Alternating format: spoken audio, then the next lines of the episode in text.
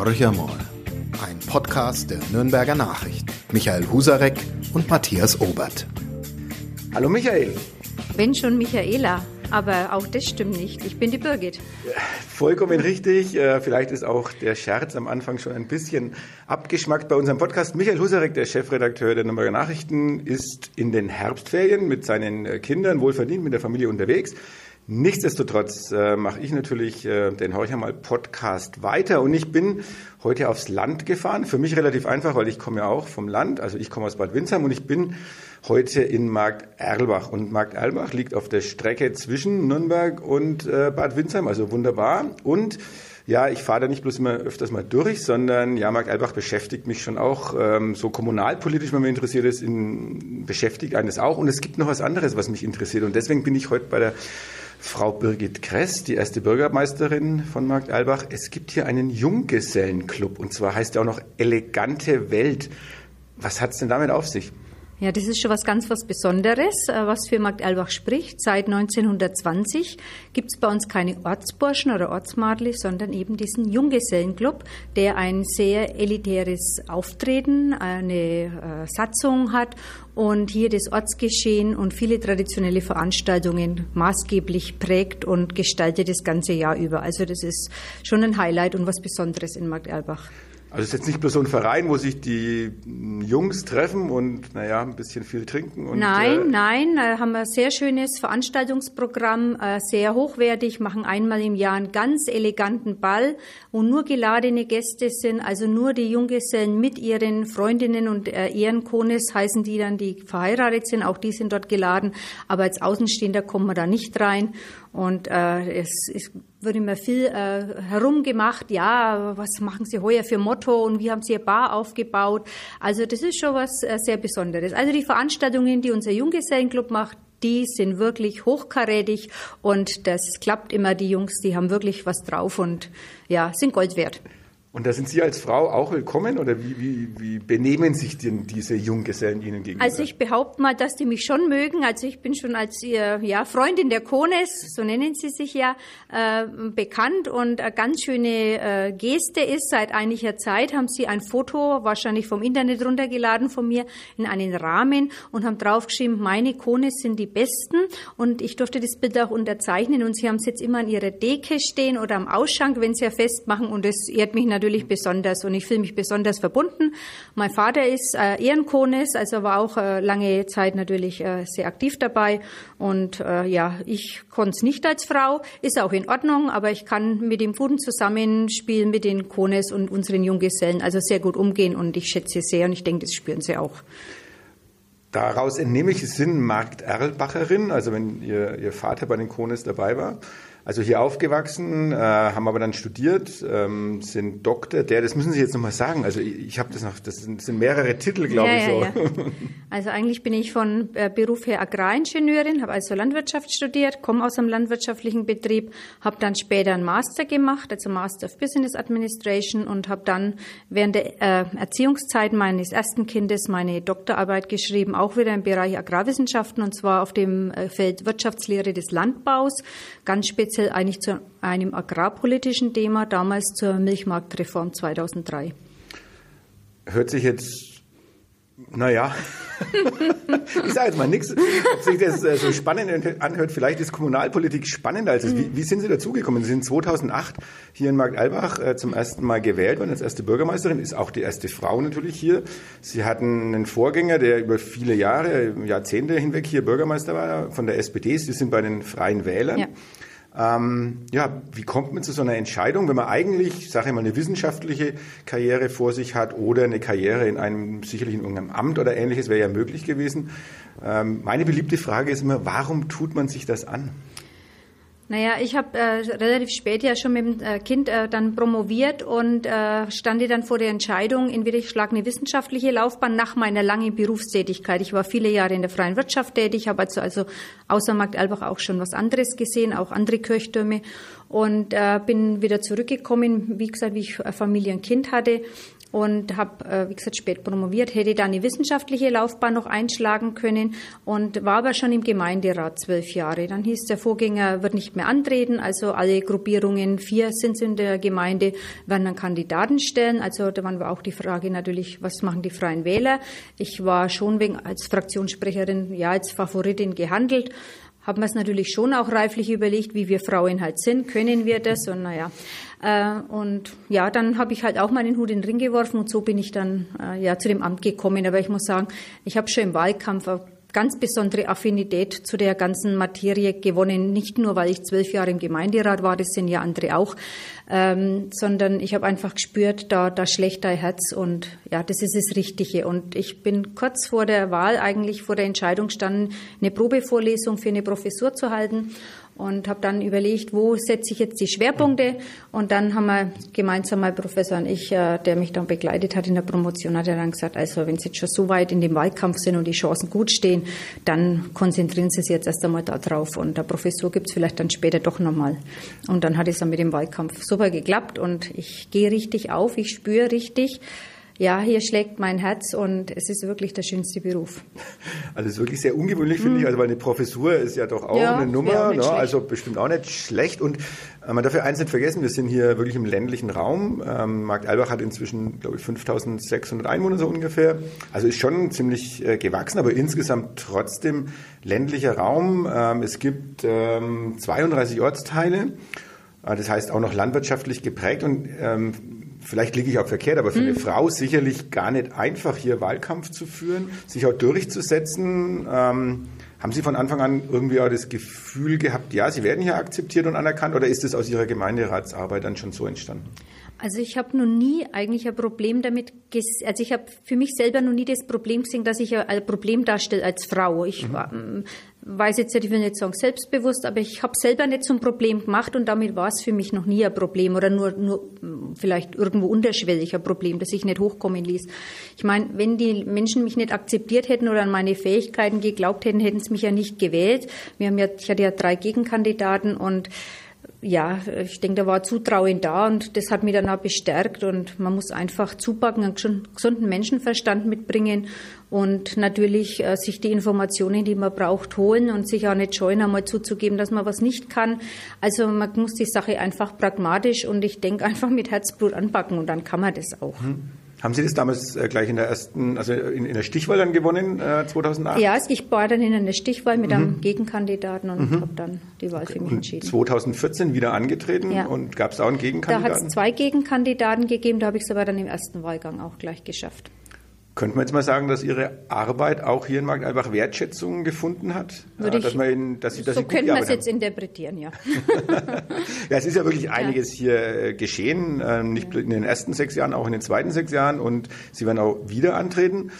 Ähm, ja, wie war das, als Sie dann zum ersten Mal hier in dem Amtszimmer wahrscheinlich gesessen sind und haben gesagt, so, und was packe ich jetzt als erstes an? Oder vielleicht gehen wir noch einen Schritt vorher. Ich entsinne mich ganz dunkel, ich habe in den Nürnberger Nachrichten mal einen Artikel über Sie, glaube ich. Da haben Sie beim Bildungszentrum der Stadt mhm. Nürnberg, war das ein Vorbereitungskurs mhm. auf. Kommunalwahl? Also ja, wie, ja. wie, sind Sie da drauf gekommen?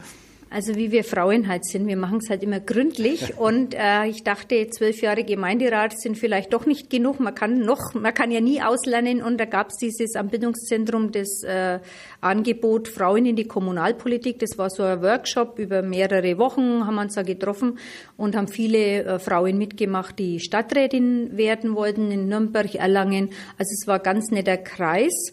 Und ich habe gedacht, ja, ich als Bürgermeisterkandidatin kann das sicher auch noch dazulernen und äh, habe diesen Kurs dort belegt. Ja, ist richtig. Und hat Ihnen das was gebracht oder ist es so ein Netzwerk dann auch daraus entstanden? Ist ein kleines Netzwerk daraus entstanden, habe mit einigen Frauen immer noch Kontakt und hat mich bestärkt in meiner Motivation, sage ich mal.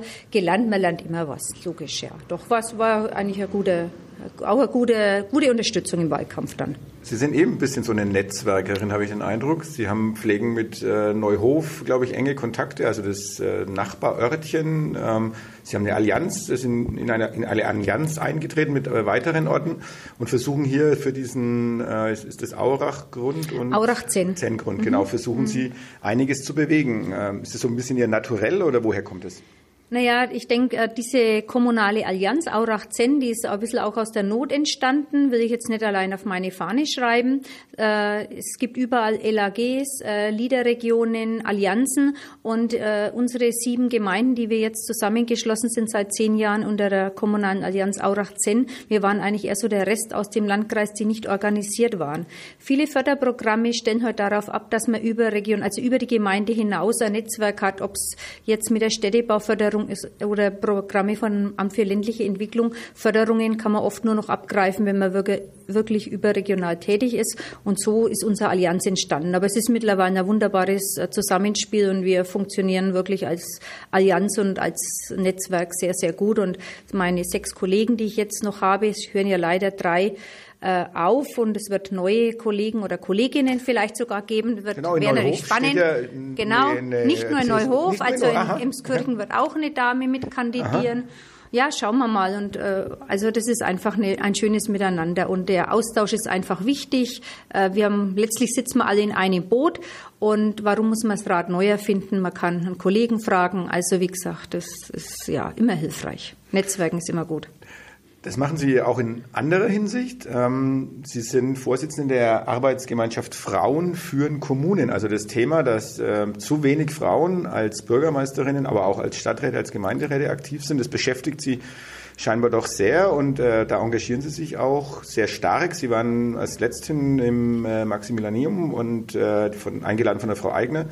Ähm, ja, und dort waren viele, viele Frauen, die sich gegenseitig bestärkt haben, dass sie was in Kommunen erreichen können. Warum ist es trotzdem so schwer aus Ihrer Sicht, dass Frauen erstens sich überhaupt dazu bereit erklären, aber dann vielleicht auch ähm, das erstmal schaffen müssen, in das Amt gewählt zu werden?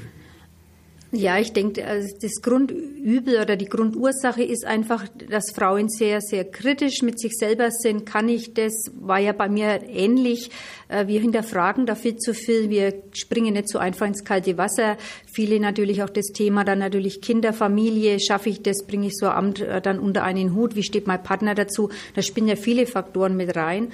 Und man muss natürlich auch nominiert werden. Also das ist, das ist ja die Grundvoraussetzung. Ich meine, später muss man dann die Wahl gewinnen. Mhm. Aber die, die erste Voraussetzung ist einfach, dass man nominiert wird oder überhaupt die Möglichkeit, in den Gemeinderat zu kommen. Ich weiß noch, wie mein Vater damals gelacht hat, wie ich gefragt worden bin, zum Gemeinderat ja. zu kandidieren. Er, er hat es ja gar nicht mehr eingerichtet. Er hat gesagt, was willst du im Gemeinderat? Er hat gesagt, du kennst ja niemanden. Das war in der Zeit, wo ich beruflich sehr viel im mhm. Ausland war. Mhm. Und er hat gesagt, Papa, es ist nicht entscheidend, äh, wen ich kenne, sondern dass die Leute mich kennen. Mhm. Und mich mhm. kannten sie halt dann. Also ich bin gewählt worden. Und äh, das Weitere ist, ich möchte halt, und nicht bloß ich, sondern wir Frauen müssen auch besser zusammenarbeiten, müssen uns besser vernetzen, weil es ein wirklich schöner Beruf ist. Äh, ich möchte das Berufsfeld attraktiv und bekannt machen für die äh, jungen Frauen oder für Nachwuchs. Und ich denke, die Hälfte unserer Gesellschaft ist weiblich und das sollte sich auch in Gemeinde- und Stadträten und natürlich auch im Bürgermeisteramt widerspiegeln. Wir können das genauso. Jetzt sagen Sie, das ist ein schöner Beruf, aber es ist natürlich auch ein unglaublich zeitaufwendiger Beruf. Ähm, egal, ob man jetzt Stadtrat, Gemeinderat ist, man muss dann schon Präsenz zeigen und jetzt als Bürgermeister, Bürgermeisterin noch viel, viel mehr. Also ich möchte nicht wissen, auf wie viel Kirchwein, auf wie viel äh, Vereinsveranstaltungen, auf wie viel Ehrungsabenden Sie sind, dann müssen Sie natürlich auch die Sitzungen leiten. Also es ist ja nicht nur dieses äh, im ehrenamtlichen Bereich, wo man ähm, Präsenz zeigen muss, sondern natürlich auch die ganz harte kommunalpolitische Arbeit. Also mit einer 40-Stunden-Woche oder 50-Stunden-Woche hm. brauchen wir wahrscheinlich äh, nicht drüber reden. Nee, also, also, wie, wie sieht es bei Ihnen aus? Wie kriegen Sie das hin? Und warum sagen Sie, das ist, das ist trotzdem so ein schöner Beruf? Es ist halt doch, es ist fast wie ein Stück, wenn man selbstständig ist. Und das kenne ich ja von der Wiege auf. Ich meine, ich komme aus einem Bauernhof, da war immer, hatte Arbeit angesagt. Also das bin ich gewohnt. Das ist jetzt für mich nichts Ungewöhnliches wie gesagt, man sieht halt als äh, Bürgermeisterin oder als Bürgermeister, denke ich, seinen Erfolg relativ unmittelbar. Man kann wirklich was bewegen und gestalten. Das gibt dann Mut und Kraft und natürlich auch einmal das positive Feedback. Man darf ja nicht alles schlecht reden. Natürlich werden die Menschen immer mehr unzufrieden und man muss schon auch viel aushalten in den sozialen Medien. Jede Kleinigkeit wird aufgespielt und man wird auch manchmal angegangen. Das tut natürlich weh, das muss man wegstecken. Das ist jetzt das Unschöne. Aber im Allgemeinen ist es so, wenn man gut kommuniziert, und offen ist äh, und äh, ein Stück weit ehrlich. Natürlich, ehrlich muss man immer sein, aber man muss auch es äh, gut rüberbringen können, was man politisch äh, verfolgt, äh, dann denke ich, findet man schon sehr viel Zuspruch und die Menschen sind dann schon auch, gehen man auch einmal was zurück. Also man darf es, wie gesagt, nicht alles so negativ sehen. Glauben Sie, dass Frauen besser kommunizieren können als Männer? Also das glaube ich jetzt vor auf nicht. Ich denke, das ist eine Sache der Persönlichkeit. Und ich sage immer, jeder sollte das machen, was er eben gut kann. Und in einem Bereich gibt es halt auch einmal eine Frau, die was besser kann und in einem anderen Bereich ist aber das immer so geschlechtsspezifisch ist, das weiß ich nicht, würde ich jetzt nicht so unterschreiben. Dann machen wir es mal andersrum. In welcher Form wollen Sie den Frauen Mut machen, äh, mehr in kommunalpolitische Ämter äh, zu streben. Was sehen Sie da für Chancen und was für Möglichkeiten haben Sie jetzt als Bürgermeisterin, äh, da Frauen auch zu ermutigen? Respektive, was macht Ihr Netzwerk? Was tut es dafür? Wir machen uns als Gruppe sichtbar. Das ist ja schon mal das Erste, äh, dass wir einfach äh, uns äh, als Berufsbild überhaupt zeigen, dass es nicht bloß Männer sind. Also es ist ja nach wie vor so, wenn Sie ein Brief oder ein Schriftstück kriegen und Sie werden nicht persönlich angesprochen, dann ist hier nur von Bürgermeistern die Rede. Mhm. Das ist nach wie vor so. Einfach den Frauen wirklich das, den Beruf schmackhaft machen. Und ich sage immer zu finden, es ist, denk auch dran, wenn er so, ja, mit Familie, es ist schwierig, aber ich sage, du hast einen Beruf, so ein Aufgabengebiet vor vor Ort, also ein Arbeitsplatz vor Ort äh, und dann noch so viele Gestaltungsmöglichkeiten. Also das ist eine ganz tolle Mischung eigentlich. Ne? Und was es unheimlich interessant macht, ist ja diese Abwechslung. Es geht von der umgefallenen Mülltonne, natürlich gehört die auch dazu, ja. Und ich war dann nochmal gefragt, wo, wann wird in dem Ortsteil die Hecke geschnitten? Das weiß ich natürlich nicht. Das muss ich dann auch sagen. Will ja gar nicht wissen. Das macht mein Bauhof eigenständig. Aber natürlich dann habe ich die ganz großen Projekte, Gewerbeentwicklung, Baugebiet, äh, äh Sanierung von Gebäuden, Schulhaus äh, ausbauen, Sanierung, äh, neue Schwimmbad haben wir gebaut in meiner ersten Amtszeit, ein Bürgerhaus errichtet, ein Seniorenheim angesiedelt. Also das sind schon richtig tolle, große Projekte, Aushängeschilder, aber wie gesagt, es gehört das Kleine dazu, nette Geburtstagsbesuche, schöne Veranstaltungen, der Kontakt mit den Bürgern. Ja, das muss man mögen. Den Zeitaufwand muss man auch mögen. Aber das, den kann man nur dann, denke ich, äh, gut wegstecken, wenn man das nicht alles als Job sieht, sondern auch sagt, es gibt mir auch was. Also ich freue mich, wenn ich auf einen runden Geburtstag komme und mir so eine alte Frau oder äh, ein Jubilar aus seinem Leben erzählt und und äh, ja, es ist bereichernd, einfach der Kontakt mit den Menschen und man muss für sich selber da auch ein bisschen was rausziehen können. Also ohne Empathie ist sicherlich ja, so ein Job nicht, nicht machbar, nee, ganz nee, klar. Nee. Ähm, ich würde mal ganz gern, bevor wir über Markt Albach noch ein bisschen reden, ähm, würde ich noch mal ganz gerne auf dieses Thema zurückkommen. Sie haben, Sie haben vorhin gesagt, man muss ja auch erst mal nominiert oder aufgestellt werden. Bedeutet das auch ein bisschen, man muss die Ellbogen ausfahren, man muss sich auch mal gegen eine Männerriege durchsetzen? Es war jetzt bei mir nicht ganz so, da wurde ich wegen als Favorit gesetzt. Also das, das habe ich generell in Markt Albach so gar nicht erlebt. Also im, Früher haben wir immer gesagt, die Markt Albacher, die wohnen da so auf der Frankenhöhe und die haben so einen weiten Blick und darum sind die toleranter. Weiß ich nicht. Äh, muss jetzt nicht, das ist sicher nicht der Grund, aber ich habe es jetzt in meiner Fraktion nicht erlebt und ich glaube auch, dass das generell bei uns jetzt nicht so das Thema ist. Wir sind schon äh, mehr als ein Drittel Frauen im Gemeinderat jetzt mit mir, sind wir, glaube ich, sieben. Also es ist jetzt nicht die beste Quote, aber es ist auch nicht die schlechteste. Also wir sind jetzt schon seit vielen Jahren, ähm, ja, haben wir eine ganz gute, einigermaßen gute Mischung. Ich habe mich letztes Mal mit einem Historiker unterhalten und ähm, da ging es ein bisschen so um das Thema Frauenquote. Also das heißt jetzt bei der CSU, die mhm. diskutiert es ja gerade mit 40 Prozent und das scheint ja schon schwierig zu sein. Die SPD äh, hat ähm, dieses Reißverschlussverfahren. Bei den Grünen ist es, denke ich, am weitesten verbreitet. Ähm, wie sehen Sie das? Ist die Quote aus Ihrer Sicht notwendig, um mehr Frauen in die Ämter zu bringen? Ähm, und dann kommt noch hinzu, und das war das Gespräch mit einem Historiker, der gesagt hat, es ist völlig, es ist auffällig, dass selbst bei Listen, wo dann die Hälfte von Frauen besetzt ist, also wirklich äh, 1, 2, 1, 2, 1, 2, dass die Frauen rausgewählt werden. Also Frauen wählen nicht automatisch Frauen, obwohl sie ja 50 Prozent jetzt, äh, sagen wir mal, an, an, den, an, der Bevölkerung und damit auch an den wahlfähigen äh, Menschen ausmachen. Ja, also das kann ich bestätigen. Das ist ein bisschen unser Problem und das ist auch, muss uns mit so einem Netzwerk auch gelingen. Wir müssen äh, eben dieses, äh, ja, ich sage jetzt mal, diese Neiddebatte, die da oft dahinter steckt, ja, die müssen wir abbauen. Wir müssen einfach auch zu einem guten Miteinander führen und uns gegenseitig stützen, statt gegenseitig eben versuchen, hier eben ja, auszugrenzen. Und das ist genau der Grund, wenn alle Frauen auch Frauen wählen würden, wären wir ja schon viel weiter. Definitiv. Ja. Was wollen Sie dafür tun? Gutes Vorbild sein? Ja, genau. Mhm. Also ich mhm. denke, man kann es einfach nur mit Vorbild. Und das wäre vielleicht auch der Übergang. Was haben Sie für einen Vorbildcharakter hier in Markt Albach? Es ist wirklich sehr viel geschehen und ich glaube, das sieht auch derjenige, der durch Markt Albach fährt, weil wie gesagt, es ist eine der Hauptverbindungsstrecken ähm, in, in, Richtung Westen, also wenn man jetzt nicht über die B8 nach Neustadt fährt. Ähm, hier wird ständig gebaut, äh, hier wird ständig irgendwo ein, ein neues Gewerbegebiet oder ein neues Baugebiet ausgewiesen. Liegt es an Ihnen? Naja, also ich behaupte jetzt schon mal, der Vorreiter, man ist einfach der, das Zugpferd und wenn die Ideen nicht vom Bürgermeister oder von der Bürgermeisterin kommen, also dann wird es schwierig. Also ich, ich denke schon, dass ich jemand bin, der vorangeht, der seine Gemeinde äh, entwickeln will und äh, ja, natürlich brauche ich die Mehrheiten dazu, aber ich denke, da habe ich immer gute Argumente und letztlich finden wir dann doch ein gutes Miteinander im Gemeinderat, so dass wir es einfach dann gemeinde, äh, gemeinsam stemmen. Weil, wie gesagt, alleine kann man es ja nicht bewegen. Das muss man schon der Ordnung halber auch sagen. Ne? Jetzt habt ihr in Markt Albach ja genau die gleichen Probleme wie viele andere Orte in, in der Größenordnung, sage ich mal, 4.000 bis 10.000 oder vielleicht sogar bis 15.000 Einwohnern. Äh, es gibt einen, einen Ortskern, der ähm, ziemlich ausstirbt, weil die kleinen Läden raus sind, weg sind, äh, die die Besitzer aufgegeben haben.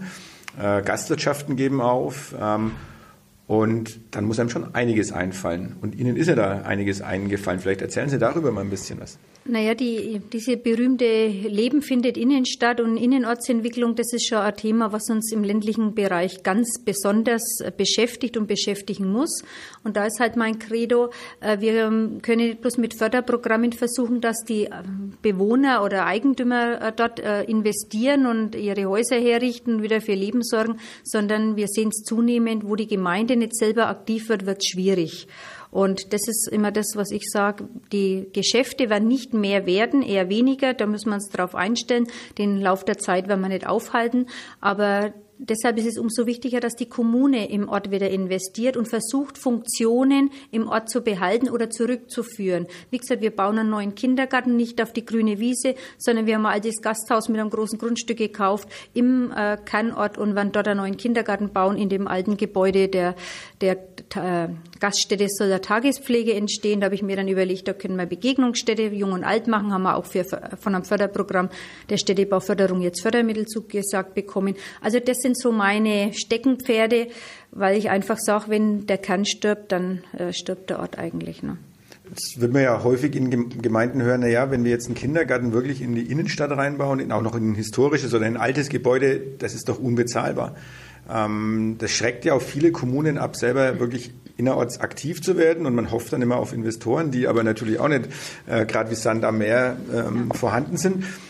Wie kriegen Sie da auch die Mehrheiten in Ihrem Gemeinderat her? Naja, das ist schon nicht so einfach. Also da braucht man schon viel Überzeugungsarbeit und das geht da nicht einfach so hauruck und das machen wir jetzt einfach und dann sagen alle, juhu, das machen wir.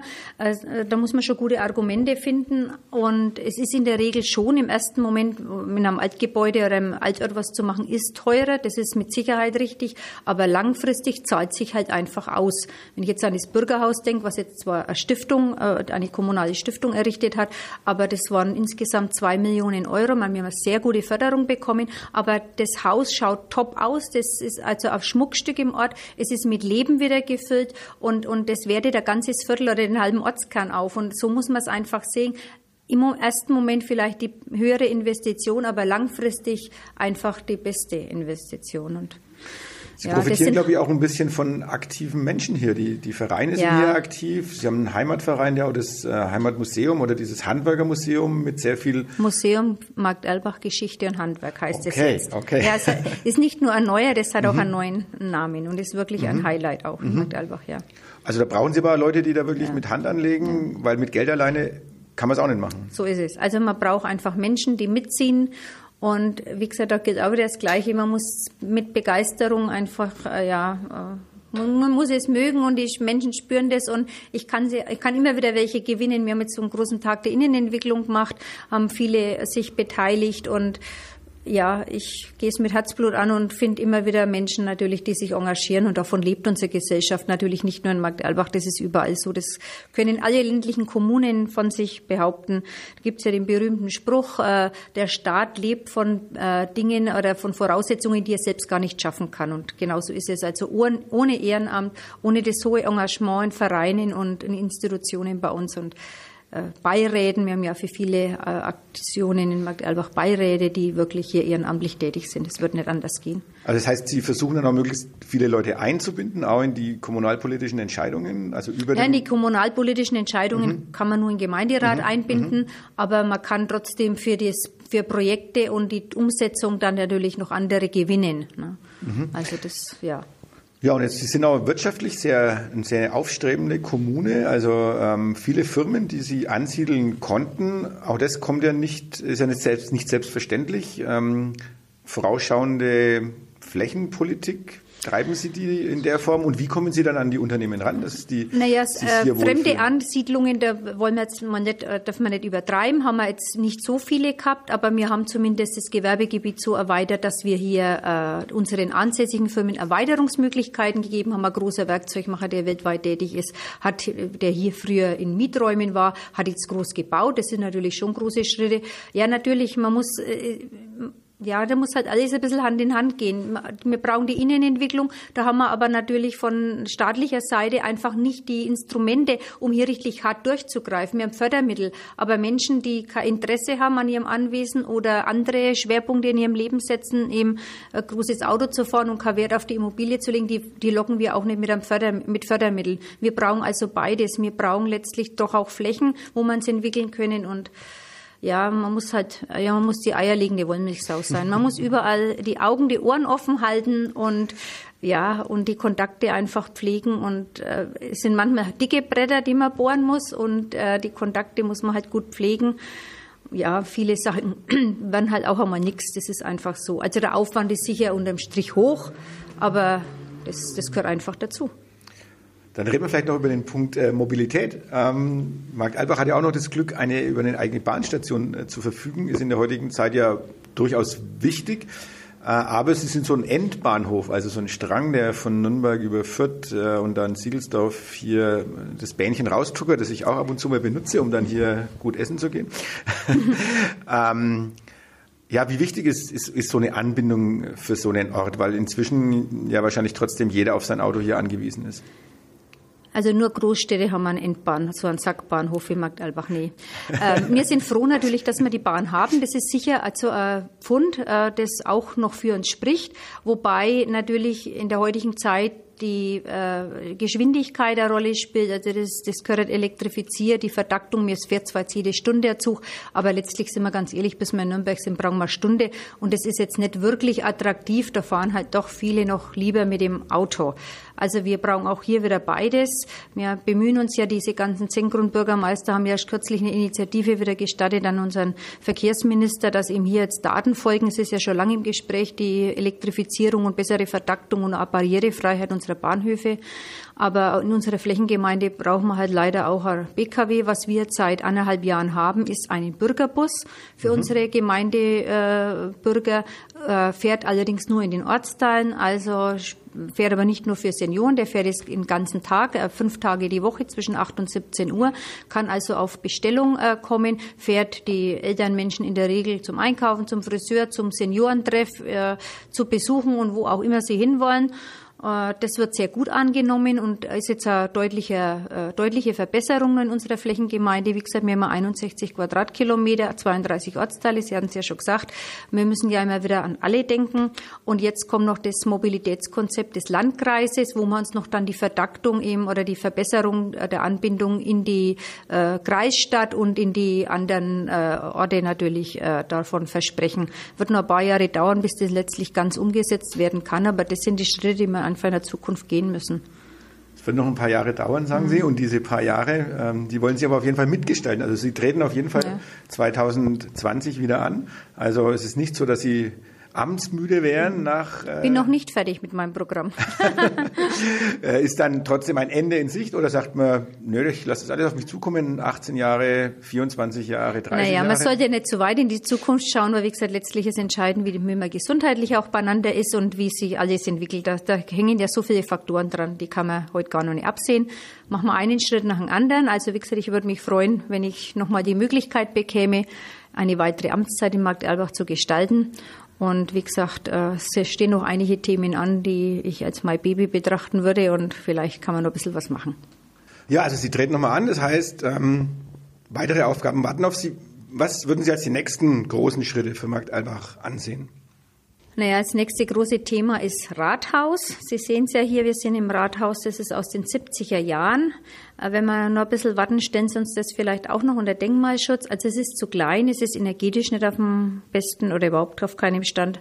Äh, da muss was gemacht werden, entweder erweitern und sanieren. Meine Idee wäre natürlich, wieder ins alte Rathaus zurückzugehen, in den Kernort. Dort haben wir im Moment ja einen Kindergarten drin, der dann, wenn der Neubau fertig ist, umziehen wird.